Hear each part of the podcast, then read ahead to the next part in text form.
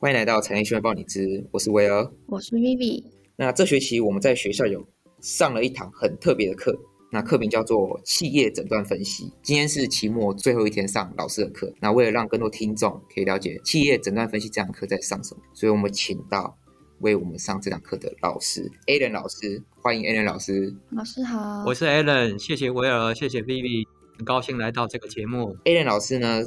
在 ATMP 以及其他电信公司有呃三十年工作这个经验。这次请 Alan 老师来跟我们聊聊，呃，什么是企业诊断分析？那想要就问问老师说，哎，为什么我们要学这个企业诊断分析？这个很重要吗？呃，我想企业诊断与分析哦，这是一份综合性的课程哈、嗯哼，我们知道说，在一个这个商学院或是气管系的学生啊，他毕业之后呢，进入到职场或是到企业里面工作，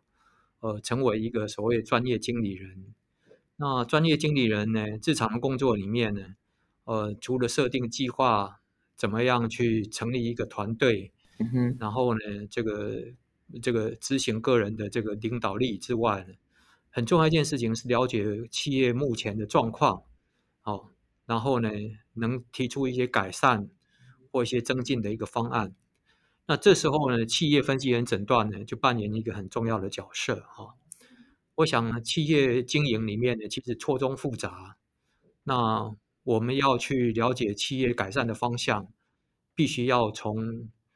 企业的一些初步的诊断，哦，或是整体的诊断，或是对外部、内部的了解开始。有了这些诊断之后呢，我们能才能确定我们的方向。那这个是所谓的企业分析跟诊断的很重要的目的。嗯哼，呃，其实企业分析诊断，刚维尔讲说这是一个很特别的课哈、对，没错。其实这个课在很多气管系里头都已经有开设了哈。那我这个是已经是第五年，呃，教授企业分析诊断了。那呃，在世新这是第一年。那在辅仁大学来讲的话，我已经开过有四年的时间了。呃，因为它所涉及的所谓的涉及的课程的内容呢比较广泛，所以一般都开设在硕士班啊，或是一些比较呃学期的比较后段的的情形啊，比如说四年级的期末啦，哦，大部分都是硕士班比较开的课程比较多啦。嗯，然所以大学部没有企业诊断分析这堂课吗？呃，大学部我所知道了，我没有在大学部开设过企业分析诊断的课，哎，但呃，我所开设的课大概都是在呃研究所。哦，哦，老师，那呃，企业分析诊断这个呃是顾名思义就是诊断一间公司嘛，是所以我们就是要站在这个呃站在企业这个角度去看这个企业的内容，这样对吗？就是对企业内容进行诊断，就是我们的角度站的位置就要站到企业这个本身。是我有讲的一个问题，就是说我们在企业诊断站的站在一个什么样的角色哈？基本上企业诊断可以分成两个角色来扮演，一个是从这个外面哈，就是外面你可能是一个专家啦，或是个顾问师，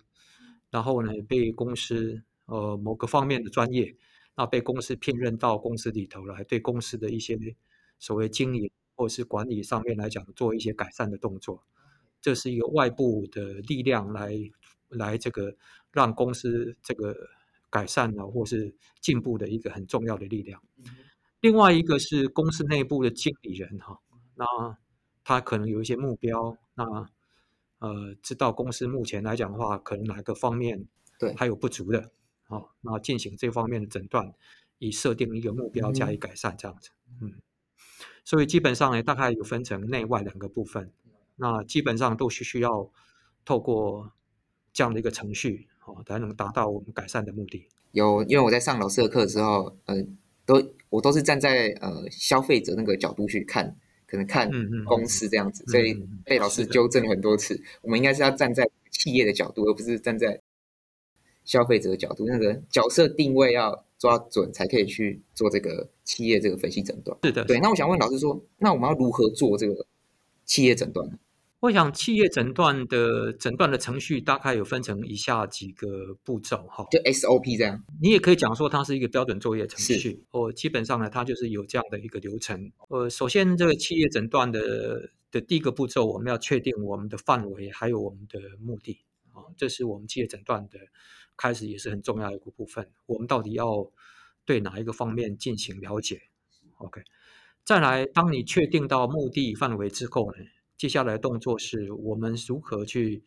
收集资料。嗯，那收集资料分成两个部分哈，一个部分里面是对于次级资料的了解。那企业本身来讲的话，在经营的过程当中，总是有很多的报表，很多的报表。那最标准的，我们不管内部人员或是外部的顾问也好，他第一个要上手的资料就是财务报表。OK，但是财务报表是经过公司啊，或是呃会计部门啊，或是所谓外面的会计师。他们签合的这样的结果，所以我们说它是一个所谓的次级资料。哦。那从财务报表里面呢，我们可以看得出来这家公司在所谓的营运上面啊，到底有没有什么样的不足，或是可以改善的方向。OK，基本上大概有几个部分啊，一个部分里面就是说它对效率进行的到底好不好啊？那再来是它在创新上面来讲的话，有没有一些傲人的成就？OK，？那再来在品质上面啊，再来在对于顾客的服务啊，我们说这个是大概就是财务报表里面，我们希望能去了解它这个四个方向里头，嗯哼，呃，它做的好不好的很重要的四个呃目标这样子。是，当我们从财务报表刺激资料里面去了解到它各方面的一些现况之后，这还不够。啊，我们第二个部分的资料收集里面呢，我们希望呢有第一手的，OK，第一手的。举例来讲说，我们如果发觉到这家公司它的营业额基本上可能还不是最最好的哦，跟这个最佳的公司比较起来，可能还有所不足。那我们可能要进一步了解它的产品，OK，它的产品组合啦，嗯哼，哦，它的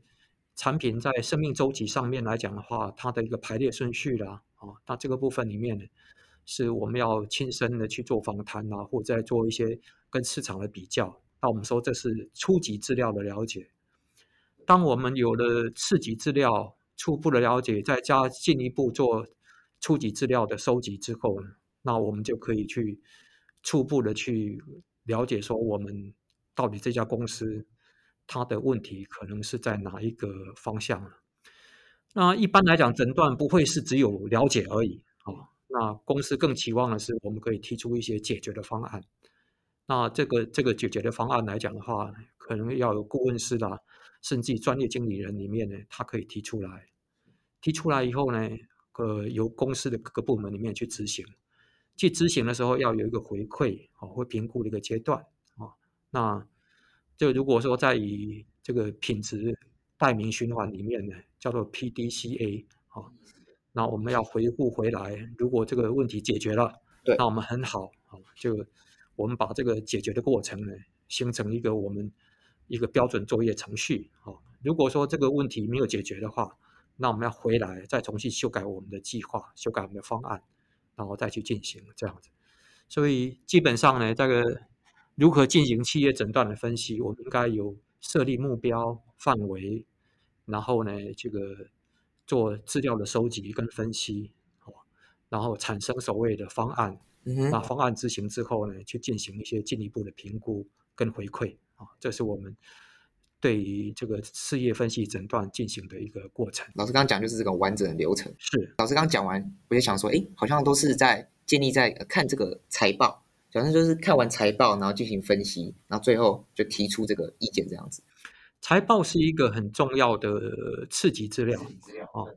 那有些时候公司的呈现不见得只有在财报上面哦，比如说在人员的这个流动率啊，流动率来讲的话，也是事后收集的一个结果，也可以当成是个刺激资料。那当公司的流动率里面呢超过同同业的时候，这时候我们可能要对于呃员工进行进一步的访谈，了解他们。为什么流动力或是哪个地方让他们产生愿意留下来的原因，或是离职的原因？那这是所谓的初级资料的收集。那我们才能了解公司在人力资源在选用预留上，啊，是不是有一些方向还做的不不是很足够的？我们可以再更加强，可以更留到更好的一些人。OK，有我们就我们这一期期末考就是。用这个老师刚刚讲的四个这个功能策略：效率、品质、创新、顾客回应。是是，然后我们去看这间公司有哪些是它的问题点到底在哪里，是的，对，然后做一我们就做一个报表呈现给老师。嗯嗯 OK，所以这四个功能策略其实就是在蛮重要这一个整个流程中是一个蛮核心的这个问题点。是这四个部分里面呢，在策略上面叫做策略的四个竞争优势啊、哦，就是所谓的这个品效率、品质、创新跟顾客回应。那老师，那身为这个公司的专业的经理人的话，这个是他的基本的这个基础嘛，就是做这个诊断分析这种。呃，我们基本上是这样子的，公司的经理人有分成不同的层次嘛，对哈、我们说初级的这个呃经理人，或是中阶主管，或是高阶主管，是基本上呢，在初级的的的的管理人呃经理人来讲的话呢，他可能做一些工作日常的工作执行。对。可是到了中阶主管以上，呃，可能就需要了解做不断的改善的动作。嗯哼，哦，越是往高阶主管的话，他所呃观看的这个层次的或范围来讲的话，就要更广大一点哈、他的视野要比这个中阶主管或初阶主管是。要有更大的一个范围跟目标这样子。那老师，我想请问说，如果我今天呃，假设我现在毕业了嘛，我去公司上班的话，我觉得也是按照嗯、呃老师期末考所说的，就是把所有的这个刚也有刚老师刚刚说这个企业诊断的所有的 SOP 流程这样子呈现给我们的主管就好了嘛？还是说就呈现给股东或是我们我的上司这样子？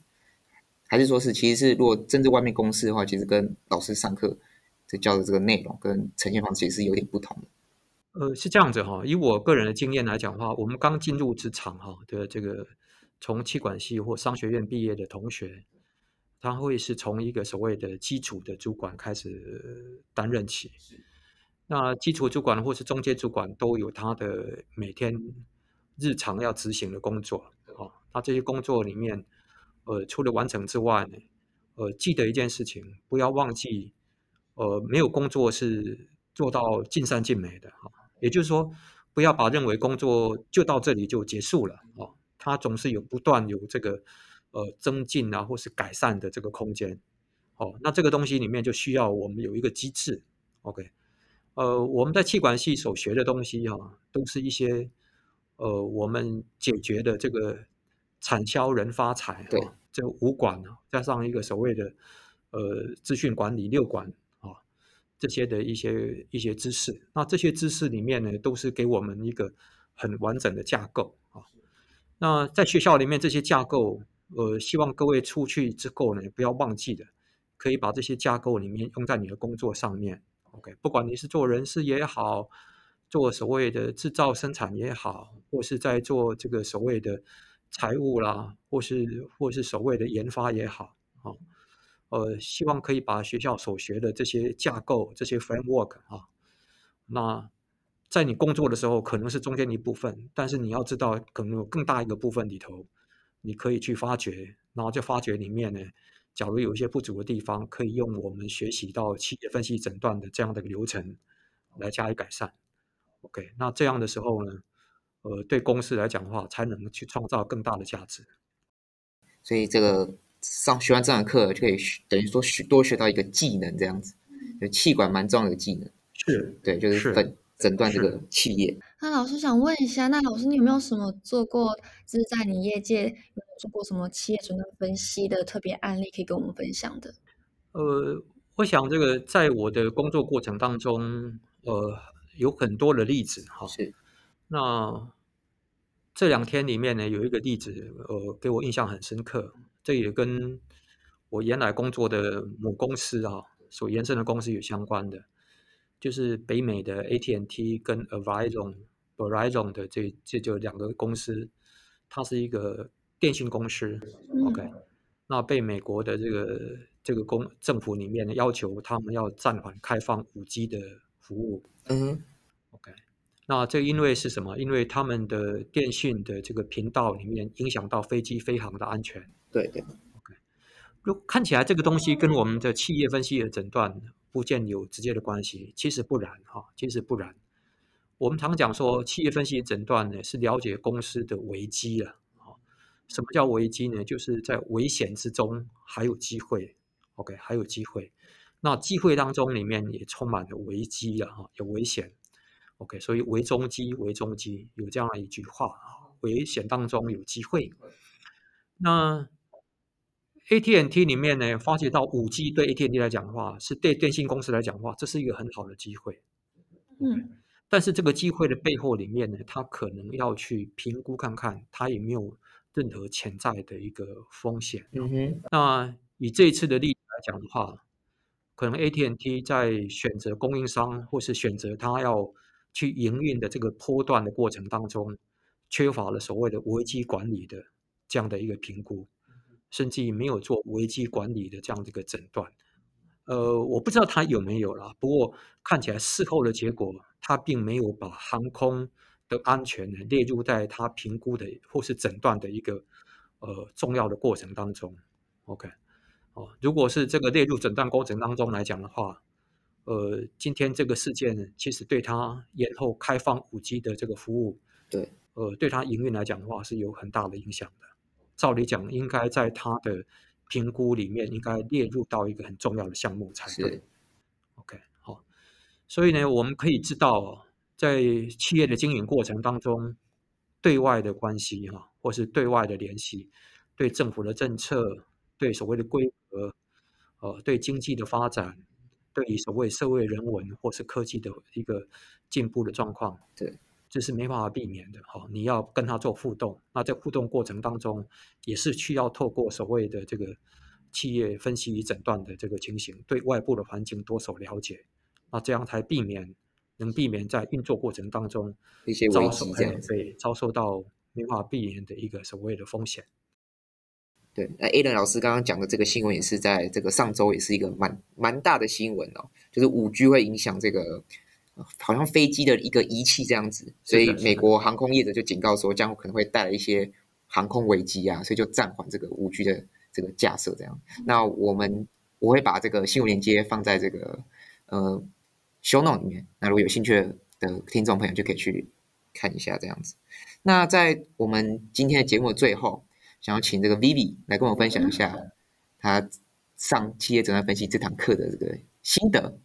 嗯，其实上老师的这堂课企业诊断与分析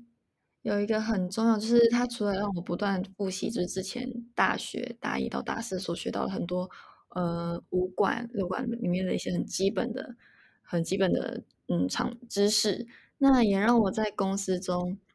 就是常常老师在上课的时候也是讲到一些议题，会让我在觉得说，